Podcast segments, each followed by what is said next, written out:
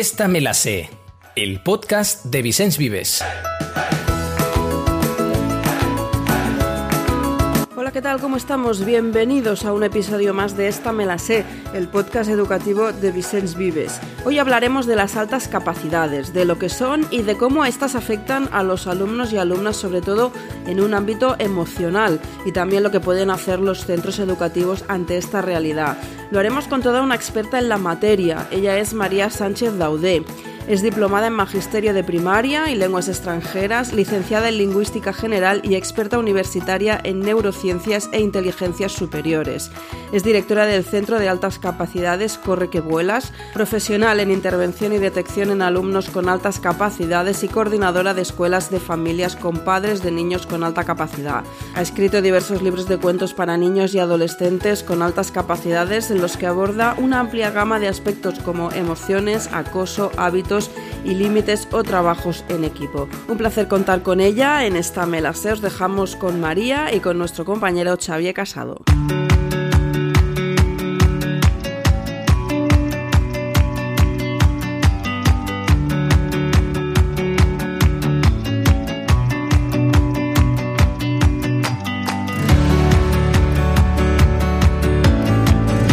Días María, muchas gracias por, por estar con nosotros. Es un placer poder tenerte y poder hablar sobre educación en general y más concretamente sobre las áreas en que eres especialista como en este caso pues pueden ser las altas capacidades, las altas capacidades o lo que es la educación inclusiva.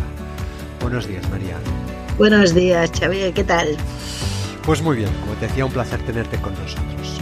Para empezar a hablar contigo, bueno, nos gustaría empezar para que nos situaras un poco, ¿no? Y que nos expliques qué podemos entender por educación inclusiva.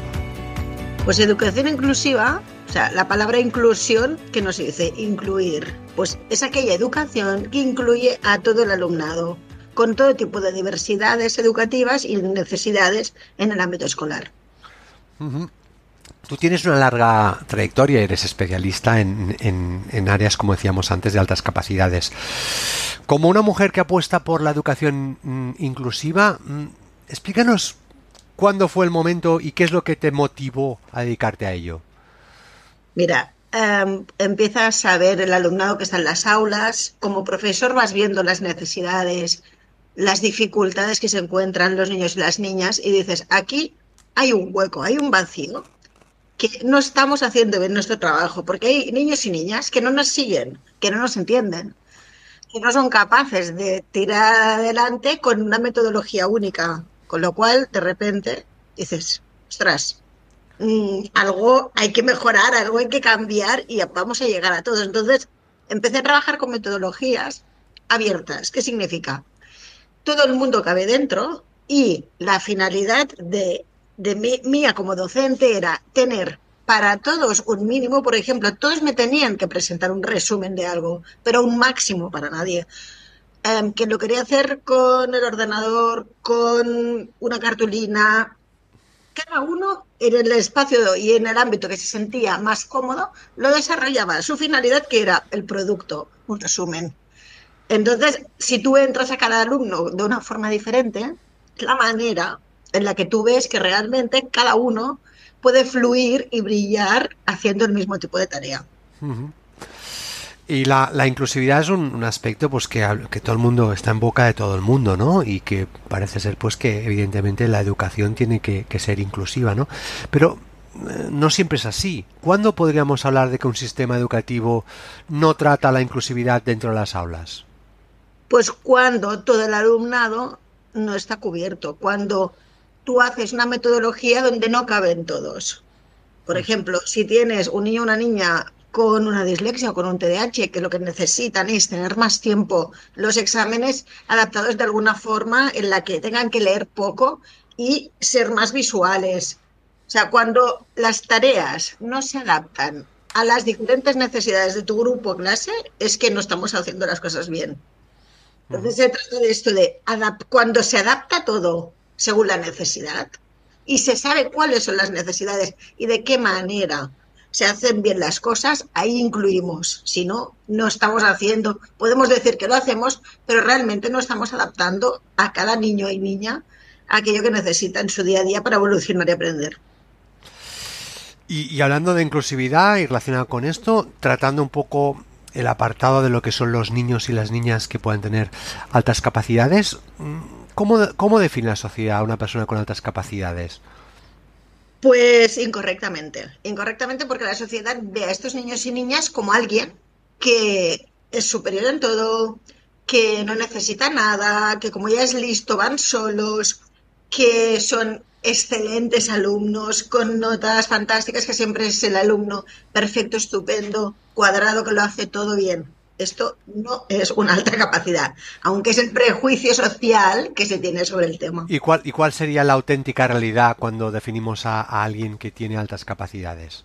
Pues una alta capacidad es más una persona que un, un, valor cognitivo, que un número, que un conocimiento. Una alta capacidad es una persona que es súper sensible, que es súper creativa, que también eh, tiene mucha sensibilidad sensorial captando olores, ruidos, mmm, texturas, la etiqueta de la, de la, ropa. O sea, todo lo percibe en superlativo, todo lo siente muy fuerte. Eh, son niños y niñas muy perfeccionistas, autoexigentes, que no toleran equivocarse. Y pueden ser brillantes académicamente, por supuesto, pero no tienen, porque no es una condición sine qua non de un niño de alta capacidad, en absoluto. Muchas veces, de hecho, eh, hacen fracaso escolar. Y entonces, ¿cuáles serían los desafíos o, o las limitaciones más comunes a lo que eh, los alumnos con altas capacidades se pueden enfrentar en un aula? El desconocimiento y la desinformación de los docentes. Este es el problema más grave. ¿Por qué? Porque como hay estos estereotipos que se espera y hay unas expectativas sobre ellos, esto hace que no, vea, no se vea la realidad de lo que es la alta capacidad. Sea, yo siempre defino la alta capacidad como una manera de ser, sentir, vivir, pensar y procesar la vida. Entonces, es un cerebro que funciona diferente, pero que puede ser académico o no, puede interesarle la cultura o no, uh -huh. con lo cual este es el problema más grave, la po el poco conocimiento que todavía existe entre los docentes de estos temas y los mm, clasificamos donde no toca muchas veces, pues se confunden con trastornos conductuales y con otro tipo de, bueno, pues de diversidades que esto no es lo que son. A lo mejor llegan a un comportamiento un poco disruptivo por la falta de motivación, por la falta de comprensión, por la sensación de no pertenencia y eso es lo que les hace pues desarrollar actitudes que confunden con un TDAH muchísimas veces. Uh. Porque hablando precisamente de, algunas dificultades, eh, ¿crees que la sociedad o, los sistemas educativo, educativos incluyen por igual a una persona pues que podemos considerar de altas capacidades, superdotada, con una persona que, que, tiene dificultades de aprendizaje, como puede ser pues personas pues o, o niños o niñas que puedan estar diagnosticados con un TDA? A ver, eh, las altas capacidades muchas veces no las ven. El TDA o el TDAH eh, lo pueden ver o no, pero también hay grandes falsos mitos con todos estos temas. Entonces, realmente um, no se acaba de incluir a todo el alumnado. Sí que es más fácil visualizar un TDA con H, o sea, con la hiperactividad, porque, bueno, pues mira, y se despista en clase y se mueve y se levanta y hace. Entonces, siempre es mucho más fácil ver ciertos perfiles. Aún así, realmente, eh, la falta de conocimiento es lo que nos veta, ¿no? No nos permite ver esto. Y entonces atender, no siempre. Y por otro lado, hay otro tema que es el, el tema de cuando los niños y niñas se dice que son tan listos que van solos. ¿Vale? Con lo cual, un TDA hace disrupciones en el aula a lo mejor porque es incapaz de contener este movimiento, esta actividad, esta acción, o el estar entretenido y estar con un compañero en el aula que le distrae. Y eso para un profesor es una disrupción que no le permite avanzar en su día a día. En cambio, la alta capacidad es prudente, discreta generalmente, no dice nada, no pide, pasa desapercibida y no es una necesidad cubrir que para el profesor sea importante porque no lo ve. O sea, no le ve calladito, sentadito y que no dice nada, no se queja. Entonces, realmente necesita muchísimo una alta capacidad. Pero um, no, aparentemente no es la necesidad que se visualiza. Por tanto, podríamos, o sea, ¿consideras que, que en ambos casos eh, tienen los mismos límites o desafíos en el aula? Exactamente los mismos, porque todos tenemos unas necesidades, se trata que nos las comprendan y que nos vean y que las lleven a la práctica. Si no tenemos una actuación adecuada, seamos como seamos, porque no hay una formación adecuada de la diversidad y de cómo atender la inclusión, la, problemática es exactamente la misma para todos los perfiles de atención a la diversidad. Por otra parte, eh, tú formas parte, evidentemente, del proyecto eh, Corre que, vuelas. Eh, y, en este proyecto habláis de proporcionar soluciones para personas con altas capacidades. ¿Qué tipo de soluciones se les pueden ofrecer a estos niños y niñas? Vamos a ver. Um, cada niño es único, exclusivo, individual. O cada adulto, ojo, también trabajamos con adolescentes y con adultos lo mismo que le pasa a un hermano que a otro, no, no es lo mismo. Siempre es diferente. Cada niño y niña de alta capacidad, cada adulto y adulta de alta capacidad, cada joven y joven, o sea, todos ellos son seres, primero, con un perfil diferente a nivel personal y segundo, con un pasado, un recorrido, unas necesidades diferentes. Con lo cual, jamás se puede hacer lo mismo con todos. Uh -huh. Lo que hacemos nosotros es como un traje a medida, desde la evaluación hasta la ayuda, el acompañamiento, porque no todos necesitan lo mismo y no todos tienen, necesitan eh, la muleta para, para, avanzar de la misma forma. Uh -huh. Con lo cual, ¿qué hacemos? Nos adaptamos a las necesidades individuales de cada uno. Y no son, jamás no son las mismas el uno que el otro. Uh -huh. Hasta ahora nos hemos centrado sobre todo en, en, en, estos casos en, dentro de un aula, en un colegio. Pero ¿qué papel pueden jugar los padres y tutores en el apoyo a estudiantes con altas capacidades para que puedan tener un buen desarrollo académico y social?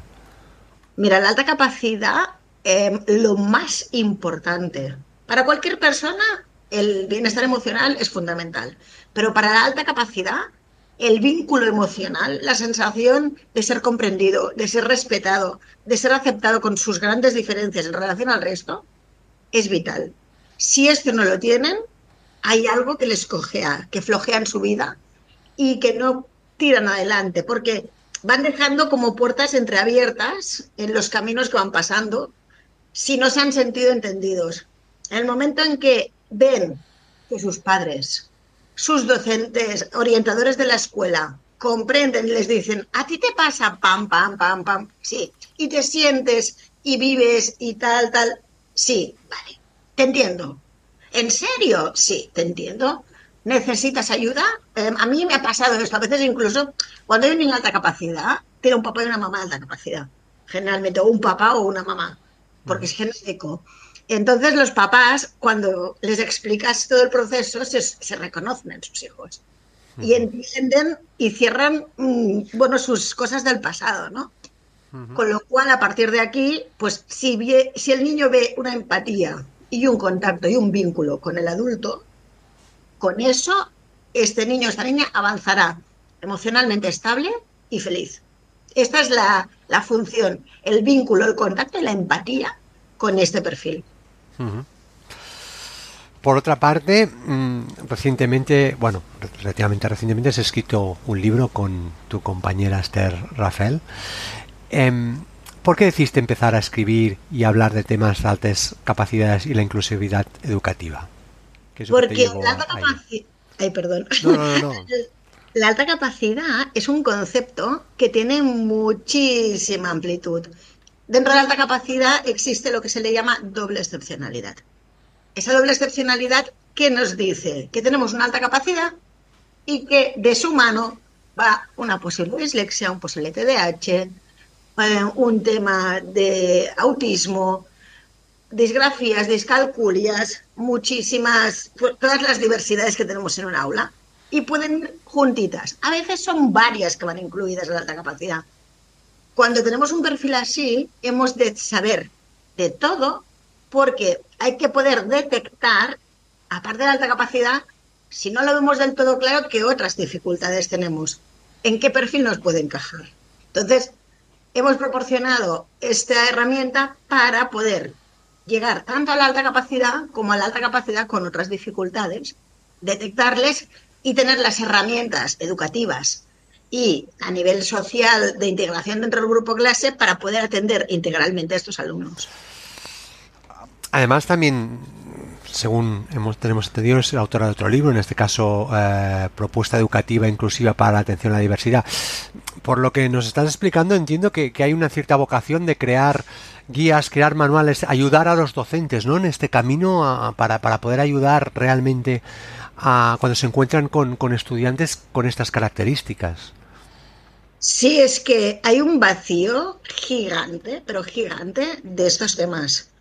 Un día se habla del TDAH, un día se habla de la dislexia, un día se habla del autismo, pero, o sea, el plantearse que una persona pueda integrar en, su, en, sus características escolares todos estos diagnósticos, evaluaciones, valoraciones, esto no se plantea. O sea, la gente se piensa, pues, ah, este TDAH está. No, a veces puede haber rasgos de TDAH con rasgos de autismo, con rasgos de disortografía. Pero es que comprende cuando lee, sí, comprende cuando lee, pero mira qué faltas hace. No es capaz de poner una tilde, no lo comprende, esto es disortografía. Con lo cual no hay dislexia porque hay comprensión, pero sí hay dificultades y trastornos en la escritura. Me refiero que esto está súper cojo. Tú cuando hablas, o la discalculia, por ejemplo, es un fenómeno que apenas se habla de ello. Ahora empieza a sonar. Pero hay gente que puede ser muy buena argumentando una cosa, pero después no es capaz de hacer las operaciones adecuadas sí que sabe que ha de hacer una suma y que ha de hacer una resta, pero cuando suma resta y cuando resta suma. Entonces, oye, es que este niño no sabe lo que tiene que hacer. Sí que sabe lo que tiene que hacer, pero tiene un trastorno matemático que no le permite operacionar adecuadamente y, poner los algoritmos al sitio. Entonces, esto es un factor que está sucediendo cada vez más, que tenemos niños más complejos, más diversos, y los docentes han de poder entenderles y han de poder conseguir mm, sacar lo máximo y la excelencia de su alumnado. Por tanto, una de las claves para poder realmente ayudarles sería esto, ¿no? Poder detectar bien cuál es el, conflicto o la problemática que tienen y a partir de aquí empezar a aportarles soluciones. Exacto. En, función de, de, sus necesidades, ¿no? Así es, así es. Por eso en el libro, ¿qué es lo que hemos hecho? Trastorno, definición, indicadores de detección, tal, tal, tal, tal. ¿Cómo les acompañamos en el aula? De esta forma cómo les acompañamos a nivel social para que estén bien en el aula, cómo les acompañamos emocionalmente, qué necesidades tienen. O sea, es como un despliegue de un perfil completo de cada una de las dificultades. Aparte hay como unas adaptaciones universales de cada uno de los trastornos y propuestas didácticas desde infantil hasta secundaria, incluso bachillerato, para poder trabajar diferentes tipos de temas y generar actividades de creatividad y abiertas, lo que decía al principio de todo, un mínimo para todos, un máximo para nadie, que aceptan ese tipo de, propuesta de trabajo y después una, un planteamiento emocional. ¿Por qué? Porque de esta forma podemos llegar a todos y podemos tocar todos los palos. Porque a veces hay un gran nivel cognitivo, pero una bajada emocional tremenda. Entonces hemos de poder equilibrar el aprendizaje para que tanto lo cognitivo como la parte personal estén atendidas. Muy bien, María, oye, pues vamos a ir acabando. A mí para finalizar, para finalizar me gustaría si nos puedes podías lanzar un consejo, ya sea para educadores, para padres o para responsables que tuvieran, que quieran realmente eh, mejorar la inclusividad educativa y el apoyo a este tipo de, estudiantes con, altas capacidades. Yo eh, a los papás les diría que em, se doten de profesionales externos buenos que sepan y que puedan ayudar tanto a los papás como a las escuelas. ¿Por qué? Porque siempre uno que es especialista en un campo va a dar las herramientas para que la escuela puedan comprender y atender a estos niños y niñas.